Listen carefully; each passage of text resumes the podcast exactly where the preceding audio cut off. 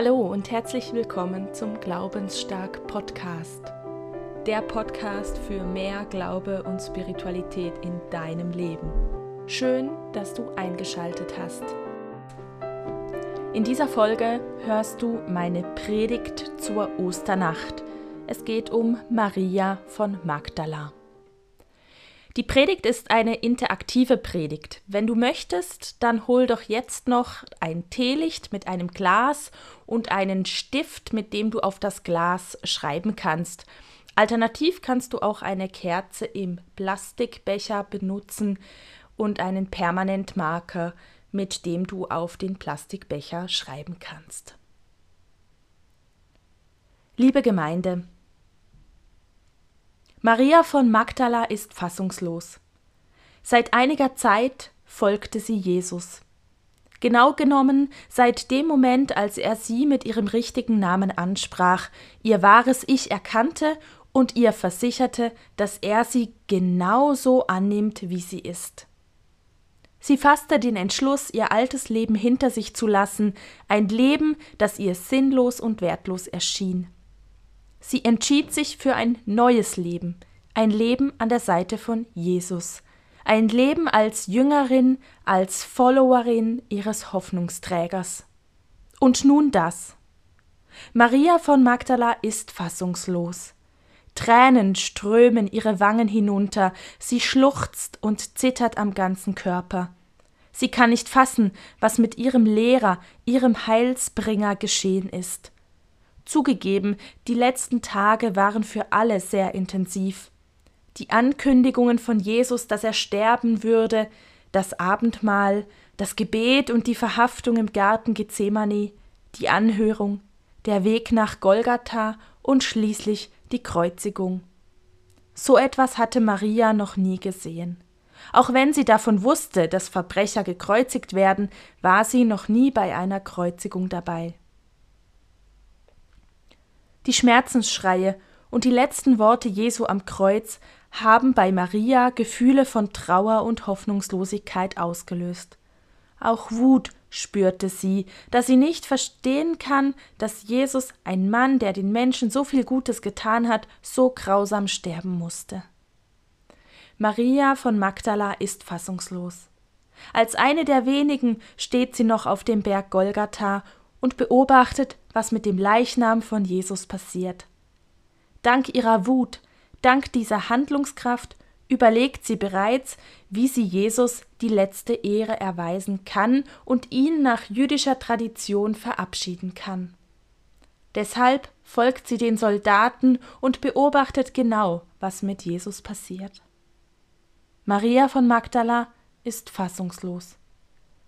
Wann warst du zuletzt fassungslos. Angesichts eines persönlichen Schicksalsschlag, aufgrund des Geschehens in der Welt, aufgrund gesellschaftlicher Entwicklungen? Ich denke, wir alle kennen Situationen, in denen wir gelähmt sind, Momente, in denen Wut und Trauer, Hoffnungslosigkeit und Ohnmacht überwiegen, Zeiten, in denen alles schwierig scheint. In den Dunkelheiten dieser Situationen zu verweilen, ist Teil der Lösung. Doch in den Dunkelheiten zu verharren, macht die Situation nur noch schlimmer, da wir beginnen, das Negative über alles zu stellen und verlernen, Auswege zu sehen. Maria von Magdala hat um Jesus getrauert. Sie war fassungslos und wahrscheinlich zunächst auch ohnmächtig im Umgang mit der Situation. Doch dann begann sie zu handeln. Ihr war es wichtig, dass Jesus nach jüdischer Tradition begraben wird und deshalb hat sie alles dafür getan, dass sie diesem Wunsch nachkommen kann. Dies gab ihr Kraft und Perspektive, mit ihrer Hoffnungslosigkeit umzugehen. Was gibt dir Kraft und Perspektive, mit den Fassungslosigkeiten in deinem Leben umzugehen? Ein Gespräch mit einer Freundin, ein Bibeltext, eine Demonstration, an der du teilnimmst, deine Familie, Gott oder oder oder. Ich möchte dich einladen, dir während der Musik zu überlegen, wer oder was dir Kraft gibt, mit schwierigen Situationen umzugehen.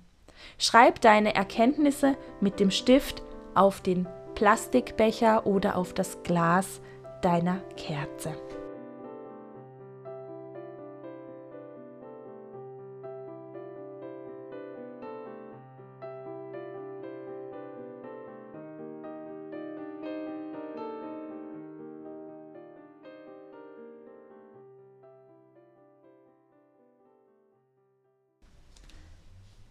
Maria von Magdala, die Handelnde, ist auf dem Weg zum Grab.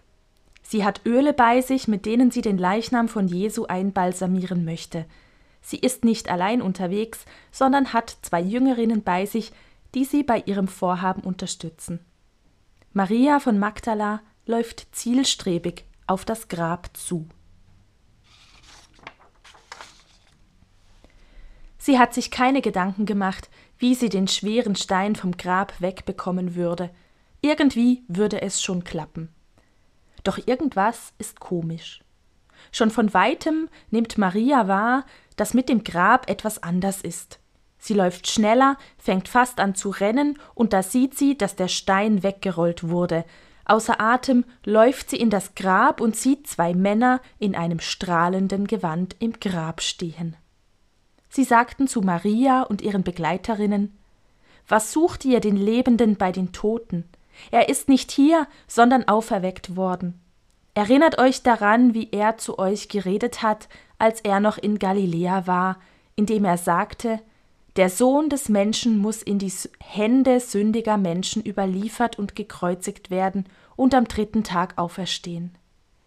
Und sie erinnerten sich an seine Worte. Marias Fassungslosigkeit wandelt sich in Hoffnung. Sie ist Zeugin der Auferstehung von Jesus geworden. Ihr wird klar, dass Jesus die Menschheit durch seinen Tod befreit hat. Sie hat ihren geliebten Jesus nicht verloren. Er wird ihr von nun an anders zur Seite stehen. Maria von Magdala ist erfüllt von einer großen Freude, die sie sofort mit allen anderen Jüngerinnen und Jüngern teilen möchte.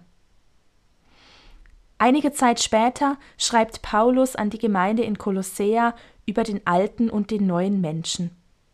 Im Kapitel 3, Vers 1 bis 4 geht es um die Ausrichtung auf Christus. Dort heißt es, Wenn ihr also zusammen mit Christus auferweckt worden seid, dann richtet euch nach oben hin aus.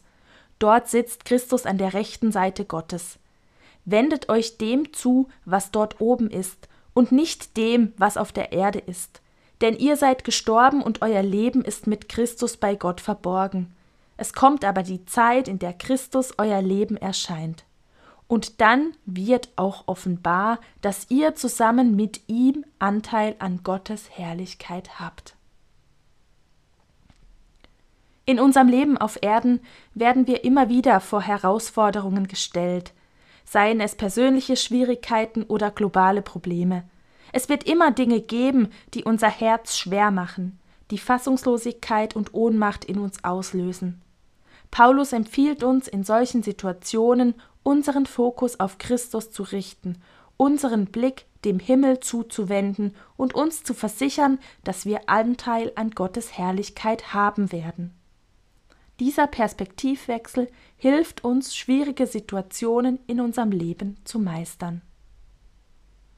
Du bist jetzt eingeladen, deine Kerze in deinem Kerzenbecher oder in deinem Glas anzuzünden.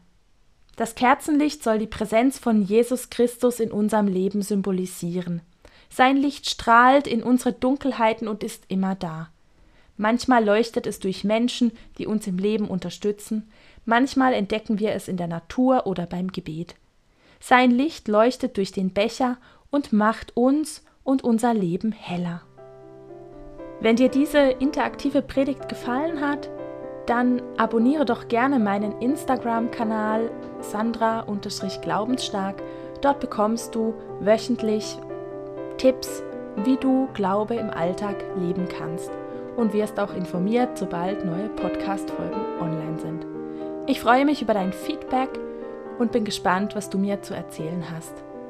Lass uns gemeinsam auf dem Weg des Glaubens unterwegs sein und uns gegenseitig unterstützen. Alles Gute und bis gleich, deine Sandra.